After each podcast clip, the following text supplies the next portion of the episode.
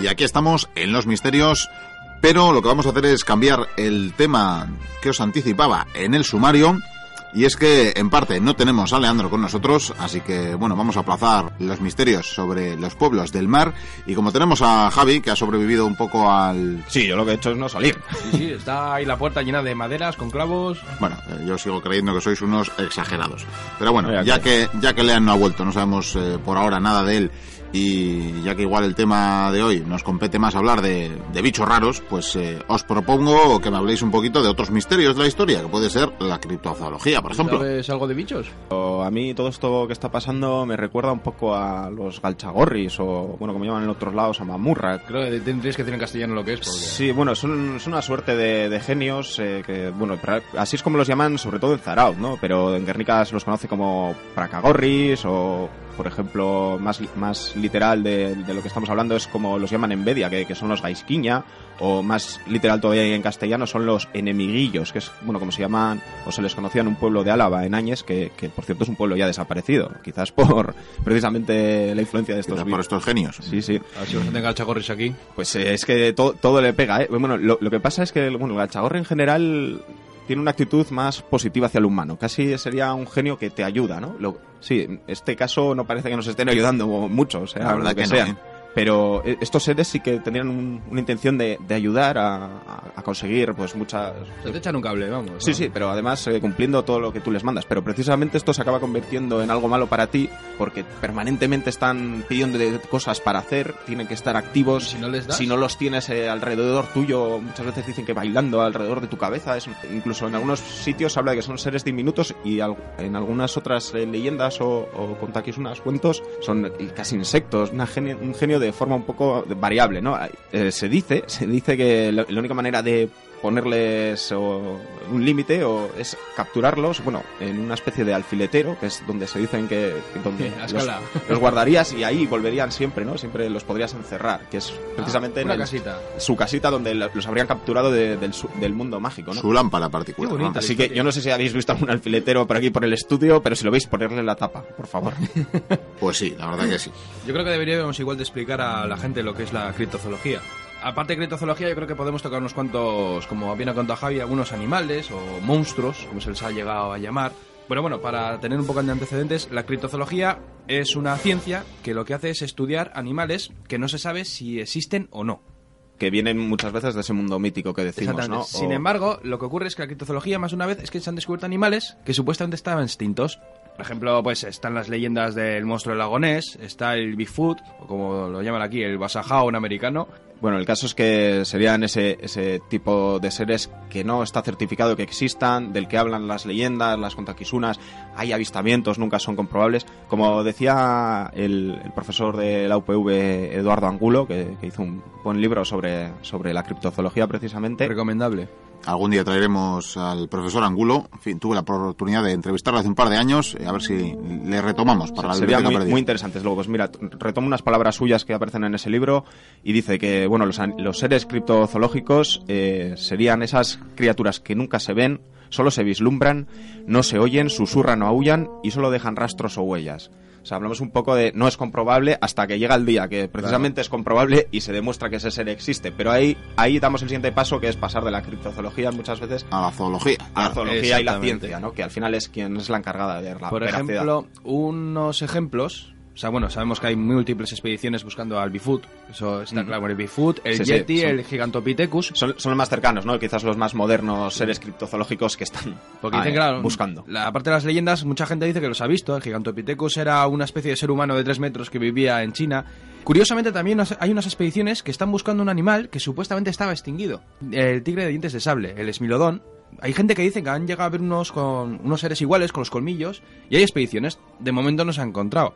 ¿Quién sabe? También se han hecho investigaciones para ver si encuentran incluso unos pájaros de dimensiones gigantescas que debió de haber. Claro, aquí te- tenemos que tener en cuenta que en esto de la criptozoología hay desde meras engañifas comprobadas a cosas que tienen, bueno, una- un origen o una base más o menos fundamentada, como puede ser, por ejemplo, el hallazgo de ciertos huesos, ¿no? Que han dado pie a, Claro. de huesos fósiles. bueno, Como los que dinosaurios. fósiles, eso es, que han dado pie a ciertos otros seres a los que la literatura ha convertido en seres impresionantes, como puede ser el hecho de, de encontrarte un, un fósil de dinosaurio, de un, yo que sé, una especie de tiranosaurio rex o algo por el estilo, Sí. y que luego eso se convierta en la imaginación de, o de quien primero lo haya visto en un- una suerte de dragón, ¿no? Sí, a mí no me extrañaría, por ejemplo, que en China se encontraran, yo qué sé, una parte de un dinosaurio y es que pensaran, esto es un dragón. Esto es un dragón que existía antes y luego ya se inventa una leyenda de que hubo un héroe que mató al dragón o cualquier cosa. Eso es, y lu- luego el siguiente paso a eso sería querer dotar de realidad a, a ese ser mitológico que también se ha dado y, y se hagan verdaderas manipulaciones, ¿no? Podemos comentar alguna. Yo, por Sí. ejemplo, sé una muy curiosa, y es Cuenta, cuando cuenta. se encontraron, el, en el caso de los dinosaurios, cuando se encontraron con el iguanodón, al principio no lo conocían, era un animal que ahora sabemos, bueno, que andaba con las patas traseras, también podía andar a cuatro patas perfectamente, las de delante eran más pequeñitas. Y resulta que encontraron una especie de, de cuerno, y claro, cuando lo montaron, pues tenía pinta de ser una especie de iguana, de ahí viene el iguanodón, ¿no? Como un reptiliano ahí. Y tiene un cuerno encima de la cabeza, lo que es entre la nariz y los ojos, tenía un cuerno. Luego más adelante la ciencia descubrió que eso realmente era el pulgar. Tenía una especie de, de uña, eh, pulgar, pues para las hojas o para lo que fuera, incluso para defenderse. O sea, fíjate cómo luego, gracias a la ciencia, esto pa- parece que poco a poco se está corrigiendo. Sí, pero bueno, por ejemplo, en la época del esplendor de los circos y eh, espectáculos circenses Uh. se han dado muchos casos que han querido reconstruir estos seres, ¿no? Pero con, con completas falsedades, como por, ejemplo, eh, hacia 1822, pues uno de estos eh, empresarios circenses estuvo exponiendo durante bastante tiempo O sea, del hombre de Pildam, ¿no? no, no, no, No, todavía, no, no, no, todavía. Más. Eh, de hablar, voy a hablar de, de una sirena que este hombre estuvo exponiendo por sus famosa. espectáculos y bueno, luego se comprobó cuando dejó que cayese en manos de científicos que lo que había hecho este señor era ver, coger la- el busto, la parte superior de una hembra, de una mona o de un orangután a la que luego había enlazado la parte inferior de un salmón pues bastante grande y con eso iba enseñando pues una sirena de metro y pico que seguro que le dio pingües beneficios pero que desde luego daña la imagen ¿no? de, de esta gente que trata de buscar o vera- veraci- verificar que existen ciertos seres En cuanto al hombre de Piltdown, eso ya es otro temilla, porque realmente lo que hicieron en Inglaterra, claro, ellos no tenían a un ser prehistórico, un antecesor, por así decirlo. ¿sabes? Un,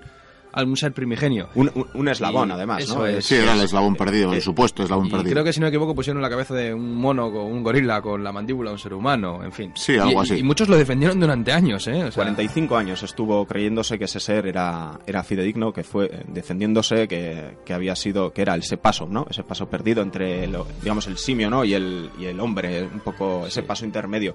Y, y bueno, no, no es el único chasco que se ha llevado la ciencia y que, que son realmente fraudes científicos, ¿no? Porque ahí estaba defendiéndolo las propias sí, instituciones científicas de más o menos veracidad, pero está también el, eh, bueno, no, no recuerdo su nombre, pero es el eslabón que, que se- eh, el eslabón en- entre los seres inorgánicos y los seres orgánicos, ¿no? Como el, el, el emanador de vida, ¿no? El primer ser que habría dado ese paso lo- sería el paso intermedio. También es muy interesante los monstruos aterradores, que es algo que no hemos comentado.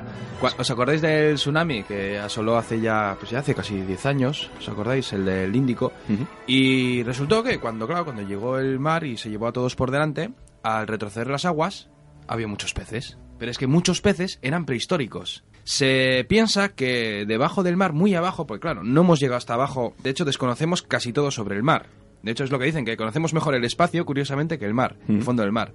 El caso es que se cree que ahí abajo muchas especies animales no han evolucionado. Se han mantenido o han evolucionado muy poquito. Mira, eso nos da pie a hablar de uno de los éxitos o una de las eh, consecuciones de la criptozoología, ¿no? Y de, de ese estudio, que es el pez, el, el que, el que le acanto, que es una especie de, de pez que se creía extinto desde hace millones de años, eh, se dio por extinto, se- solo se conocían sus fósiles, uno de los primeros peces, prim- un pez Sí. primitivo, y sin embargo del que leyendas de, de parte de África hablaban, eh, Sí. avistamientos eh, se habían hecho, pero la ciencia no contemplaba que, vamos, hablaba que eso eran habladurías, eh, supersterías de los pescadores, hasta que en 1938 eh, se demostró científicamente y empezaron a aparecer pues los primeros especímenes que ahora podéis contemplar en, pues, en museos y que aún hoy los pescadores de, esa zona de África siguen pescando y se certificó que evidentemente algo criptozoológico hasta entonces, se convirtió en una nueva especie animal, o bueno, una especie animal recuperada. Como el okapi. Que el okapi es otro, Claro. sí, es otro de los grandes Había éxitos de, y- de la mitología Y ahí estaban. Ese paso entre una especie de jirafa diminuta, ¿no? Que, Es un bicho raro, pero Sí, es eh. muy simpático. sí, sí, eso es otro Y a mí lo que me gusta mucho, antes cuando he comentado lo de lo que hay debajo del mar, son los monstruos gigantescos marinos. Claro, eh, esas leyendas del Kraken, aquel pulpo gigante que se llevaba barcos y Sí, sí, bueno, del que hablan, el origen es... 20.000 leguas de submarinos, por Sí, ejemplo, el pero, pulpo. pero antes eh, su origen está sobre todo en sagas escandinavas. Grecia, y en Grecia también mentan Sí, algunos hay- monstruos marinos. Sí, claro, sí, sí, esto... Sí, sí, hombre, la mitología ya ni te cuento. Del mismo modo que, eh, al principio, que los seres mitológicos más o menos encuentras a seres muy similares a lo largo de, de todo el mundo prácticamente, eh, eso nos pasa con los seres marinos. Además, si tenemos en cuenta lo duro que ha sido el mar, que sigue siendo el mar, la, la gran desaparición de barcos, de personas, Sí. sin justificación aparente, entonces todo eso da pie a un generar de cultivo de historias. un mundo magníficamente rico y, y en el que se puede llegar a crear en muy- diferentes zonas de- del país eh, es- esos seres, ¿no? Muy similares, que es el, el kraken que hablas tú, que sería propio de la zona de la zona norte, ¿no? De ese, Sí, bueno. Sí, de Escandinavia. de la y zona escandinava y los mares de- del norte y, y, por ejemplo seres pues a especie de pulpos o especie de criaturas con tentáculos que es, es lo que les une ¿no? en su, su forma de la que por ejemplo nos habla Plinio, Plinio el Viejo en su Historia Naturalis eh, habla de un pulpo que ataca a barcos y pescadores en, entre las costas de Hispania e Italia. Quiero decir que el mismo, el mismo ser, la diferencia, por ejemplo, entre esos dos eh, cefalópodos o, o seres es que es uno sería mucho más grande, el- ese kraken del que habla Vikendi sería enorme, Sí. y el otro es más pequeño, pero hacen lo mismo, atacan al pescador y son capaces de llevarse barcos por delante. De hecho, bueno, pulpos grandes se han encontrado, pero sobre todo, aquí está el tema, los calamares gigantes.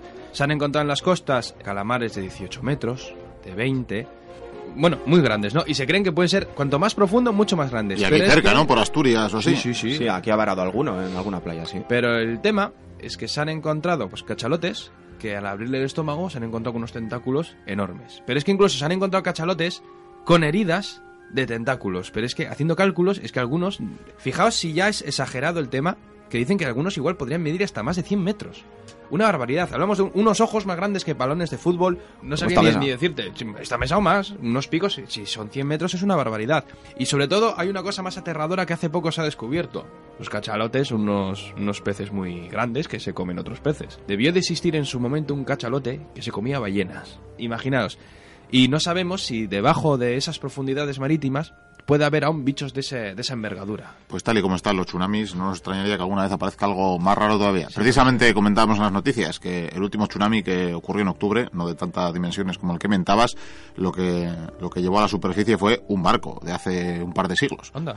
Sí, sí, algo muy curioso. El caso es que, bueno, eso que hablamos al final certifica algo que comentamos al principio, ¿no? De, de este- de esta sección, de, de los misterios, que es tienen, tener una base real y eso es lo que busca la criptozoología, dar con el animal que ha inspirado todas esas leyendas, habladurías, eh, ¿no? Y al Sí. final certificar. Y bueno, eso de esos krakens, mito- esos seres mitológicos y enormes son muy similares a estos calamares que Es- ahora encontramos, ¿no? Es más, el Homo floresiensis, bueno, el del el hombre de la isla de Flores, eh, cuando hicieron ese hallazgo, lo descubrieron en parte por leyendas que decían que había homínidos o seres humanos chiquitines. Sí, sí, el, Y, el hobbit, pues, ¿no? que sí, se bueno, conoce más popularmente.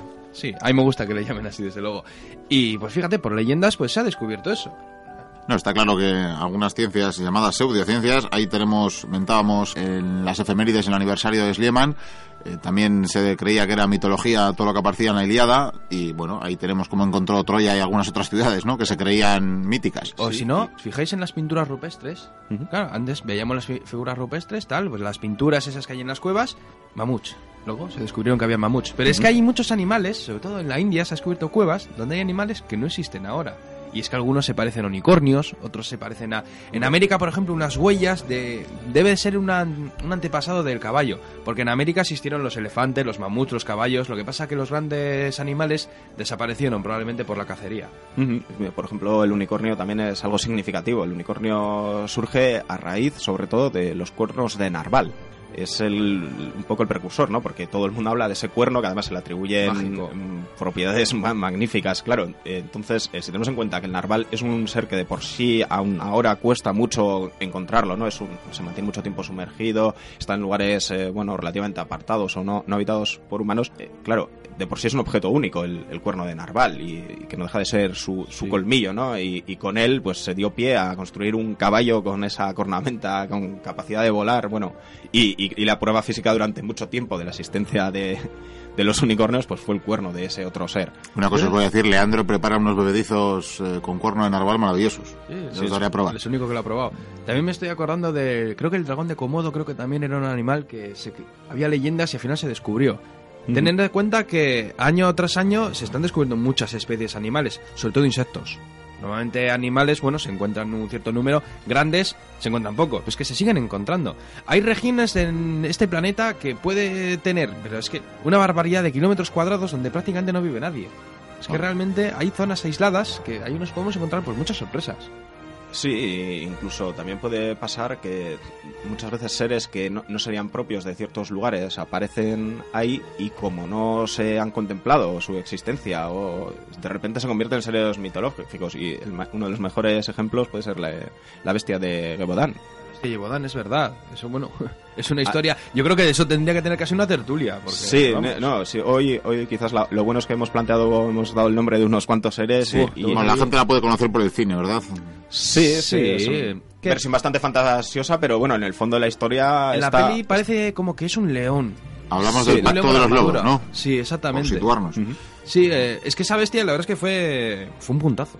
De repente, en una región de Francia empezaron a morir personas porque eran cazados por una bestia. Decían que era un lobo, pero un lobo que los que lo habían visto y habían sobrevivido daban unas dimensiones y una- Sí, era- unas formas. Una, y- una ferocidad y hablaban de un ser gi- gigantesco. Sí, con el lomo plateado, con púas o bueno, un- Sí, y bueno, incluso hay numero- con numerosos grabados contemporáneos que, bueno, ves el monstruo, es, es, es gigante, es una mezcla de muchos otros y... parecía eh, como en la película es- no, sí. además de eso es que parecía como que alguien lo dominaba y decía ataca aquí ataca aquí ataca allá escóndete Ujú. o era muy listo o, o, vamos eh, sabía quién atacar cuándo hacerlo igual como un lobo cazador pero no le cogieron cuando llevaron las tropas francesas recuerdo que al final supuestamente lo cazaron Ujú. aunque hay muchas dudas y le llevaron a un, tas- un taxidermista y los pusieron en París desgraciadamente hubo un incendio y, Y los vestigios desaparecieron, y desapareció también qué ¿no? casualidad Sí, sí, que, muy- que ocurriera muy Claro, casual. todo esto, todo esto también es verdad que al final, al- alrededor de estos seres, pues siempre aparecen cosas que parecen demostrarlo, ¿no? Ah, bueno, Como puede ser las cientos de grabaciones del Bigfoot o, por ejemplo, los numerosos eh, muestras capilares o, de piel y pelaje que se conservan en algunos monasterios budistas sobre, sobre el Yeti, ¿no? Claro, luego en cuanto hacen unas pruebas, comprobaciones científicas, se demuestra que, que la mayoría de veces es falso o que esa- esos pelajes, esas muestras de piel, pues son, eh, son de Esos cabras, dedos, ¿no? están, que tienen por manipula- ahí. están manipuladas. I- eh, Iba a comentar que lo de esto de la bestia de Yebodan es, yo creo que aparte de, s- de ser un buen tema para hablar en la tertulia, es importante porque hablamos que ocurrió hace, creo que 230 Siglo años. XVIII, siglo sí, sí, XVIII. o sea, hace, hace nada. Por eso es un dato claro. Hay más fuentes, porque además creo que incluso fueron investigadores por parte del rey de Francia. Bueno, y, y fueron de toda Europa porque se puso precio a la cabeza del bicho. Claro, y, apa- y- aparte de cazarla. y había, y había que cazarla porque el que la cazara se iba a forrar, estaba claro. Sí, y era- como ocurrió hace poco, es que ahí está el tema, tenemos mucha información. Pero comprobable, muy poco. Eh, Javi, ¿qué son esos ruidos? ¿Otra vez? Uy, uy, uy. En cualquier caso, podéis ir a comprobarlo porque el tiempo de esta sección se acaba. Así que podéis ir a haceros otra tila a ver si os calmáis un poquito más. Bueno, ¿qué se va a hacer?